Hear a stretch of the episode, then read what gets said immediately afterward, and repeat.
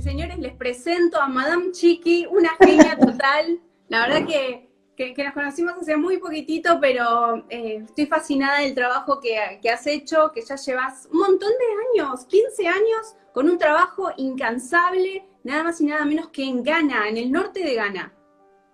Así es, sí, desde el 2004 estamos trabajando allá y llevamos ya todas, todo ese tiempo trabajando con las personas de Ghana.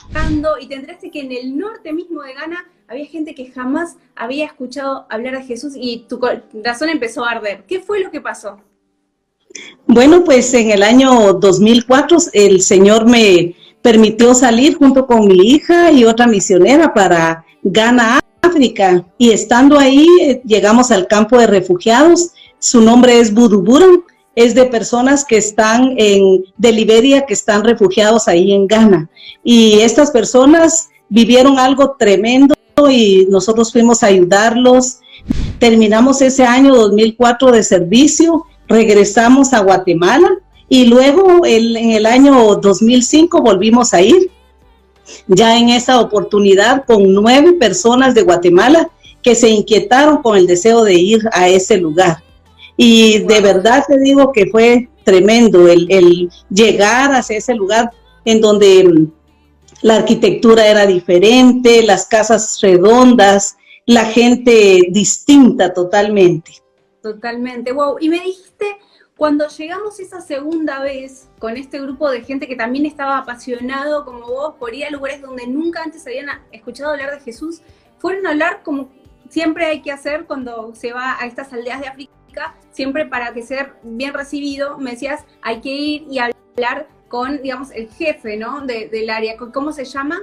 ¿Cómo se, eh, habla con el jefe de la tribu, ellos tienen ah. su jefe. Perfecto. Bueno, fuiste a hablar y pasó algo muy particular, porque es, en el norte eran todos musulmanes y de la religión tradicional que estaba más relacionada con la brujería. Y esta persona, este jefe de la tribu, mientras ustedes le decían, la, tarea que iban a realizar, bueno, vamos a poner una escuela, vamos a hacer esto, vamos a hacer el otro, les pregunto, ¿y no van a poner una iglesia? me encantó eso. Me imagino los nervios de ustedes, porque me decían, nos dijeron no digan nada de Jesús, no digan nada de iglesia, y ustedes se habrán mirado entre ustedes diciendo, ¿y ahora qué decimos?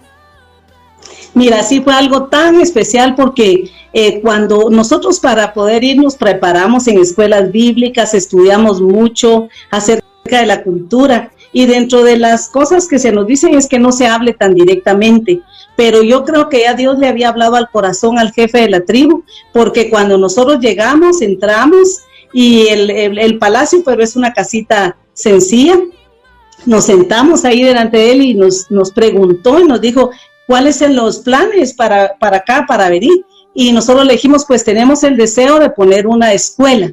Y él se quedó así pensando y nos pregunta, ¿y iglesia no van a poner? Y de verdad a mí mi corazón me impactó tanto debido a que viniendo de una persona de otra religión. Entonces me impactó y él me dijo, miren, pongan la iglesia, porque si aquí no hay una iglesia es porque nunca, nunca ha venido nadie a ponerla. Y de verdad nosotros llevábamos nuestros planes, pero ya Dios tenía sus planes. Él ya se había adelantado nos regalaron un gran terreno en esa oportunidad.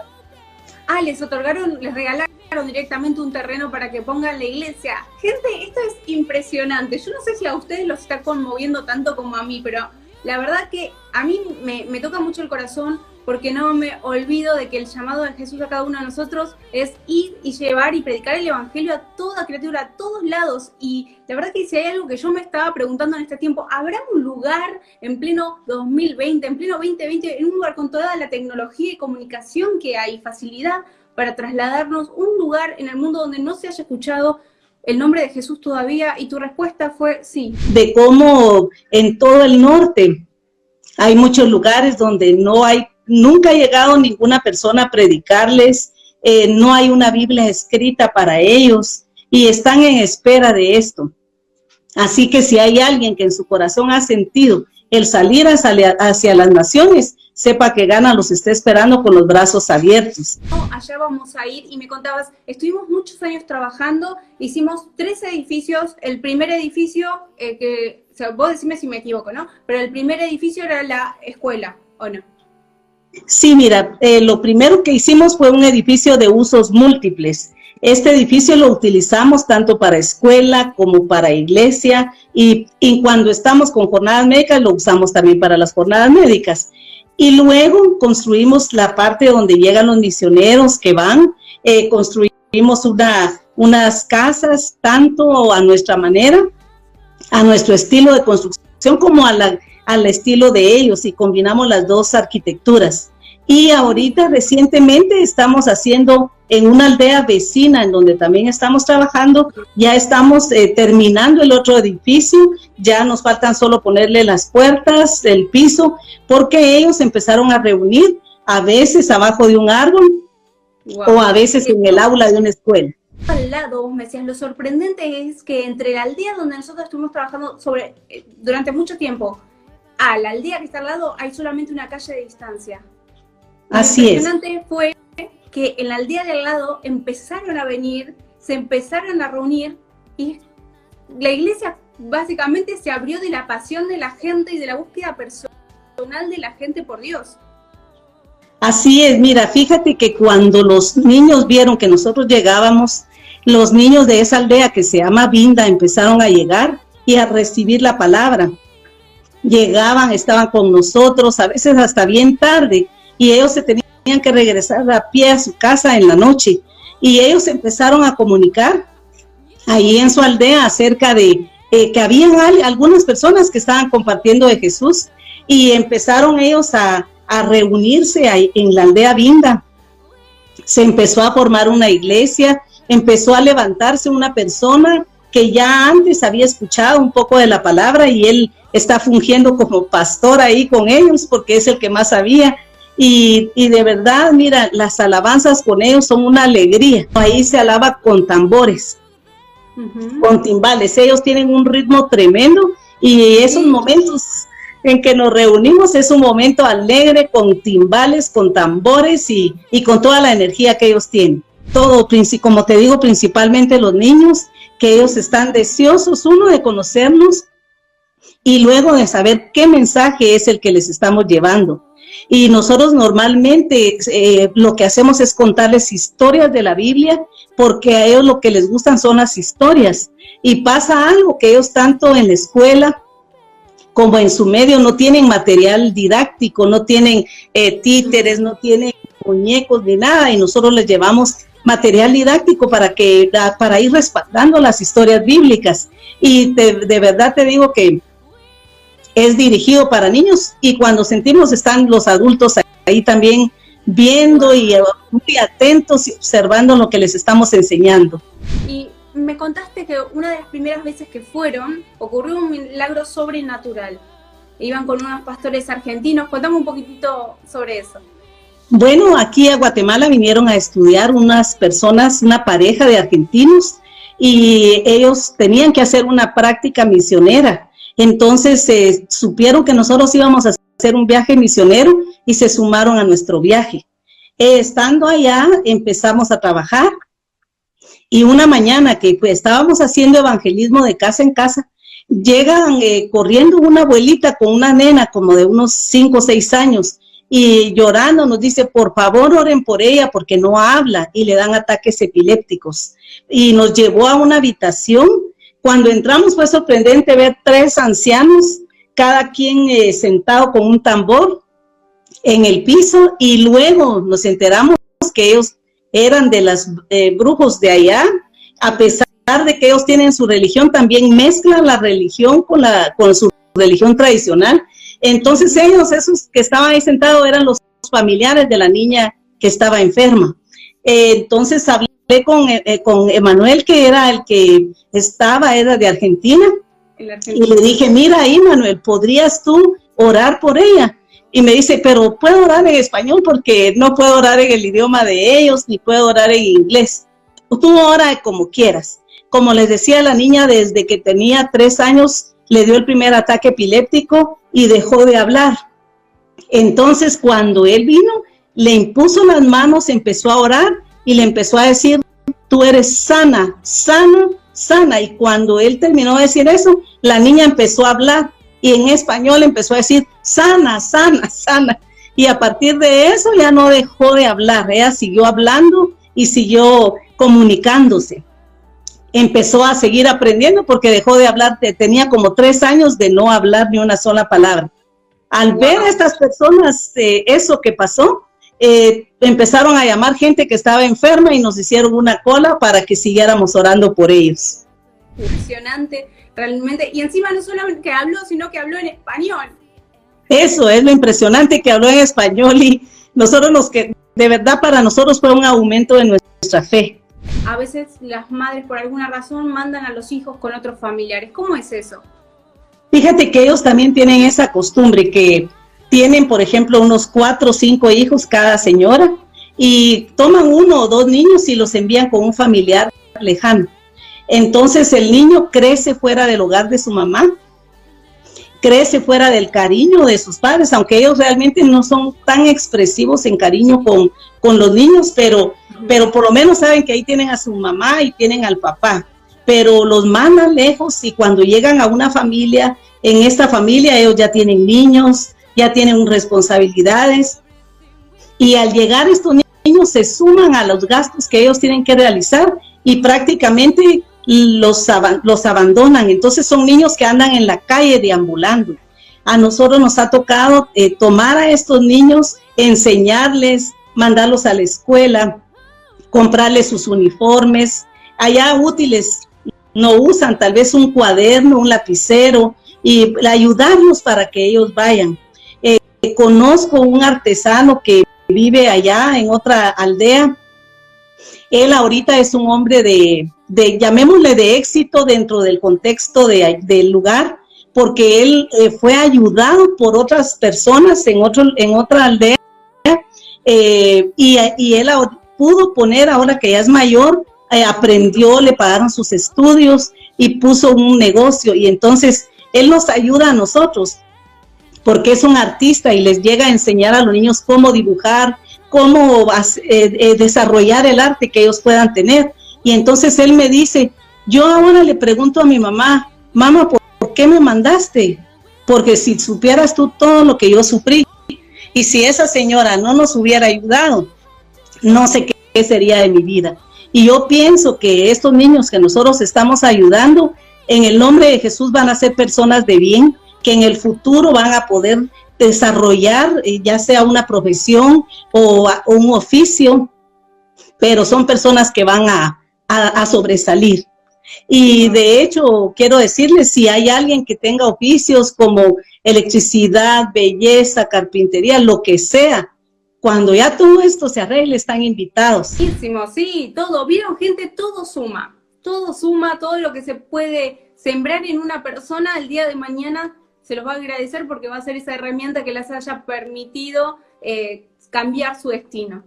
Totalmente. Así. Y además mostrarle ese amor, ¿no? Porque creo que mucha gente, eh, estos chicos que de repente sus mismos padres los abandonaron, deben estar preguntándose, bueno, si mis padres mismos me abandonaron, no sirvo para nada. En cambio, vos vas y le das esa herramienta y le demostrás que ellos pueden hacer más de lo que ellos mismos pensaban es increíble, es hermoso, es hermoso realmente, buenísimo. El trabajo, vamos a mencionar un poquito del trabajo que hacen, ellos se manejan con misioneros a corto plazo, o sea que si se involucra gente no significa que van a irse a vivir eternamente, ni por muchos años, son jornadas cortas, o sea que todos podemos ir a sumar, a dar de, lo que tenemos, de lo que aprendimos, podemos ir a dar. ¿Y de cuántos son los viajes estos que son a corto plazo? Eh, nos vamos aproximadamente un mes y estamos ahí en la aldea, eh, trabajamos en todas las áreas con niños, en escuelas bíblicas, en deporte, en odontología, en medicina. por ejemplo, quería compartirte que la odontología es bastante difícil encontrar allá y muy cara, muy, muy cara. Entonces, nosotros llevamos la llevamos a los dentistas y ellos, eh, eh, la gente nos dice, miren, yo tengo, tenía mi diente que me dolía desde hace seis meses, pero estoy esperándolos para, imagínense tener dolor de muela durante seis meses o más, dependiendo. Y llegamos, se les trabaja, se les hacen rellenos, eh, se les hacen limpiezas y se les ayuda en todo, se les, ellos para cepillarse no usan un cepillo, sino que unos palitos y esos palitos los empiezan a morder y los vuelven como brochitas. Pero el uso de eso les ha causado un poco de gingivitis, o sea, inflamación de las encías. Y los dentistas les ayudan en todo y ellos viven tan agradecidos con los dentistas, con los médicos que nos llevan a regalar en gratitud el llame, que es la, comida especial de ellos, que es como una, un tubérculo, que es su comida básica. Y aparte de eso, llevan gallinas eh, como una expresión de, de, cariño y están sumamente, si vieran la cara con la que ellos salen de las clínicas, felices de que aquel dolor inmenso de muela se fue. Y las áreas de trabajo del proyecto Ismael son planificación, plantación de iglesias, educación, capacitación en agricultura y todo el trabajo social.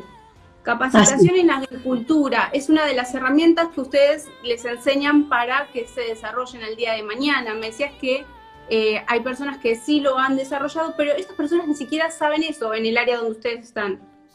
Bueno, ellos son agricultores. Esta, las aldeas donde estamos son agricultores y tienen su sistema tradicional de cultivo. Entonces, eh, ellos piden semillas, eh, piden ayuda de, porque solamente siembran cacao, maíz, siembran el llame y piden ayuda para, para tener otra variedad de, de, productos que tener. Entonces nosotros tratamos de, de llevarles para que ellos puedan producirlos. Y eh, también lanzamos esta invitación si hay alguien especialista en agricultura. Es bienvenido para que les podamos dar esas pláticas, eh, enseñarles a la gente cómo poder salir adelante y seguir eh, laborando la tierra de una mejor manera. Pero ellos son agricultores, a eso se, a eso se dedican y los consejos, las ayudas solo es sumar a lo que ellos ya saben. Wow, buenísimo. Ahí nos preguntaban cuál es el idioma de Ghana o del área donde están. El idioma oficial que se habla en Ghana es el inglés, y, pero el idioma de la, de la región es el Dagbani. Dagbani. Eh, ahí es la tribu Nanumba. La tribu se llama Nanumba y el idioma que se habla en el lugar es el Dagbani. ¿Ustedes cuando llegaron hablando español, cómo hicieron para comunicarse o sabían algo de inglés?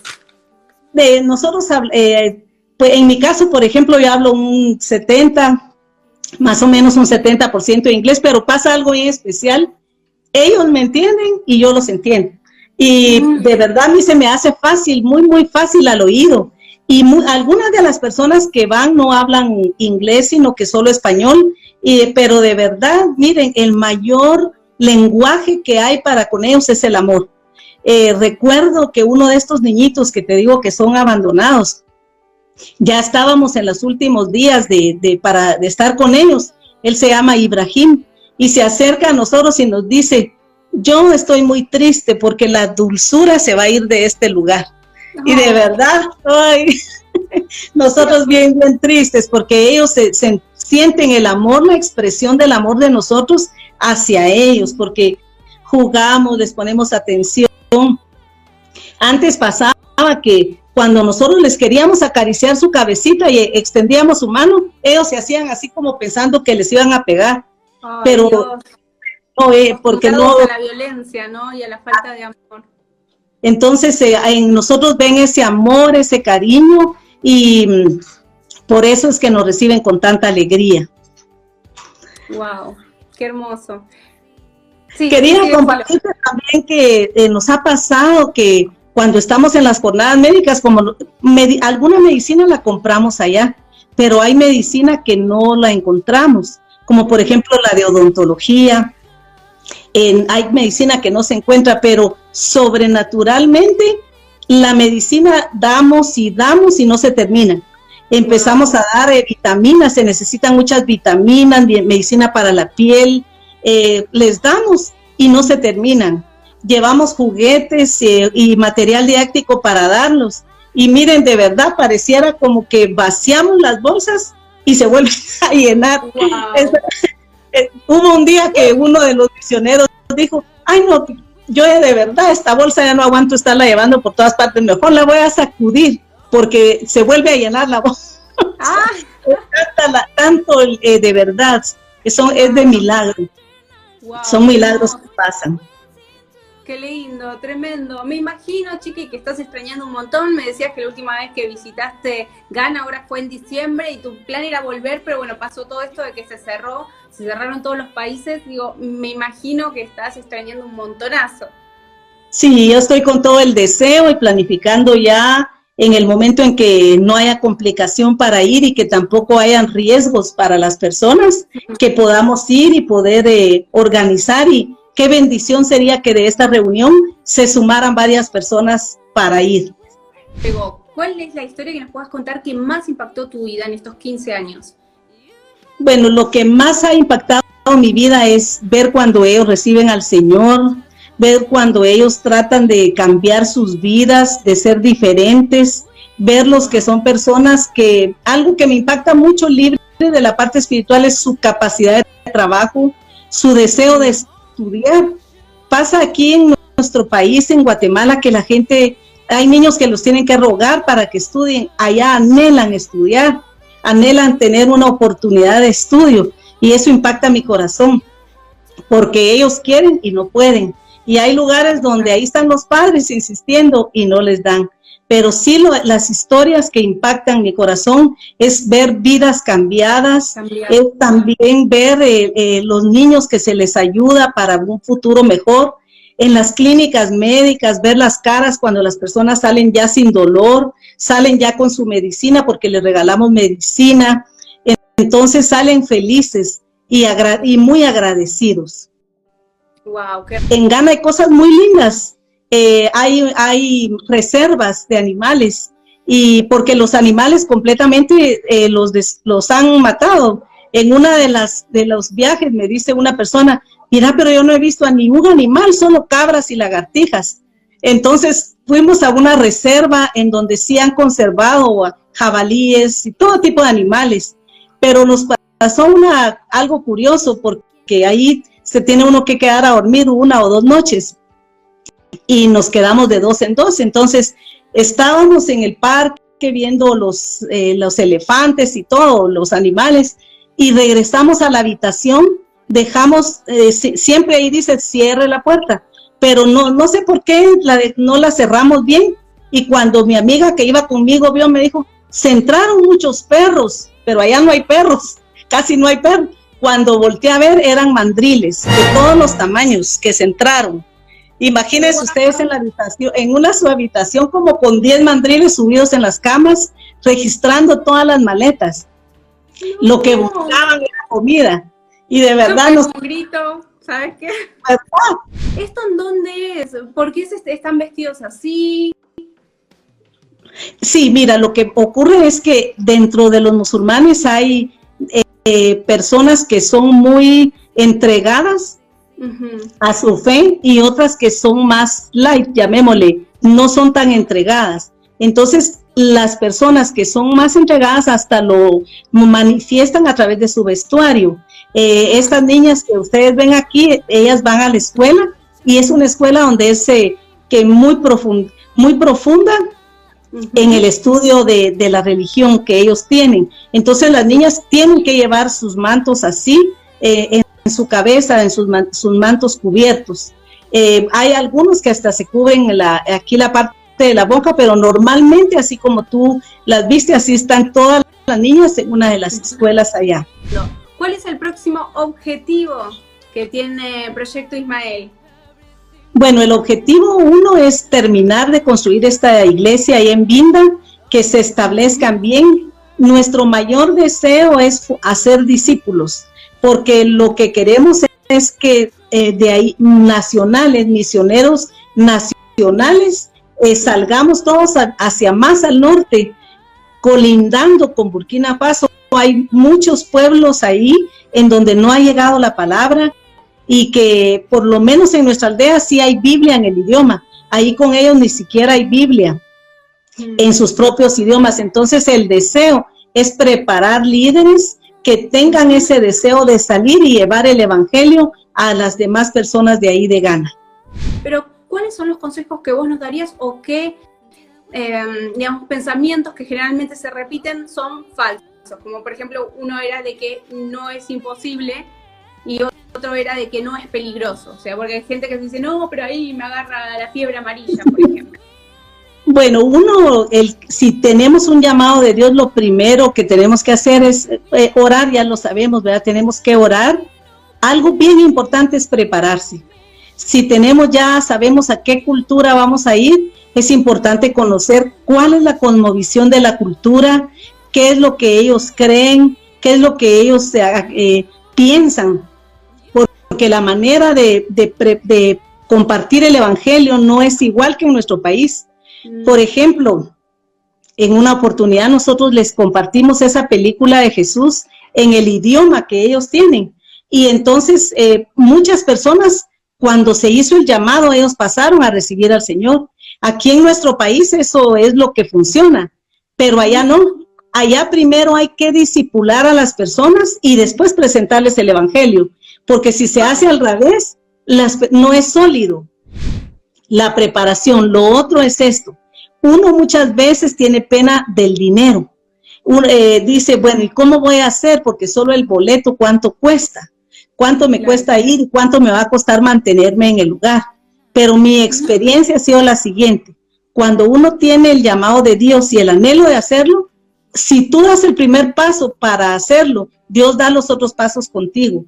Y de alguna manera sobrenatural, las finanzas vienen para poder ir porque uno de los obstáculos más grandes para cumplir el llamado es el dinero, porque no hay dinero para el boleto, y uno cuando hoy queda, pensemos que el boleto vale mil dólares, uno dice, ¿dónde voy a conseguir mil dólares?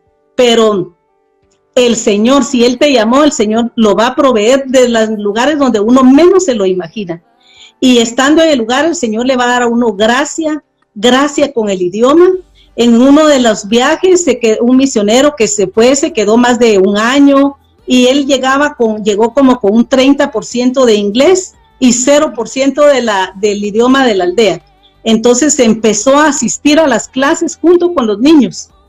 Wow, Yo le dije, le dije, mira, eh, anda con los niños de tercero, cuarto primaria, porque ellos cuando llegan los niños les enseñan en su propio idioma y poco a poco los van introduciendo al idioma inglés para que abren los dos. Entonces yo le dije, ahí en ese grado te pones tú a aprender, porque ahí vas a aprender tanto el, el Dagbani como el inglés. Eh, le sucedió lo mismo. Ah, hubo un joven que el inglés le costó, pero se aprendió el idioma de la aldea re bien. El Dagbani pues, se podía desenvolver. Entonces, no hay barreras. Ejemplo, en mi caso, eh, yo ya soy mayor, entonces eh, yo... No tanto, no tanto, no pero te voy a contar, recibí, mi, yo es para poder salir a estos lugares, esperé muchos años y mm, cuando llegué a Ghana yo cumplí allá, junto con mi hija Cindy, 50 años. Imagínate, allá cumplí mis 50 años y para algunos dirán, ah, ya con 50 años uno lo que quiere es quedarse en su casa, ya descansar, estar retirado, pero no. El Señor este, nos, nos lanza, nos da la energía, nos da la salud. Yo les puedo decir que del tiempo que yo estaba allá, jamás me he enfermado de malaria, jamás me he enfermado del estómago, de nada, porque sé que Dios me ha cubierto y aparte tomo las medidas para no enfermarme.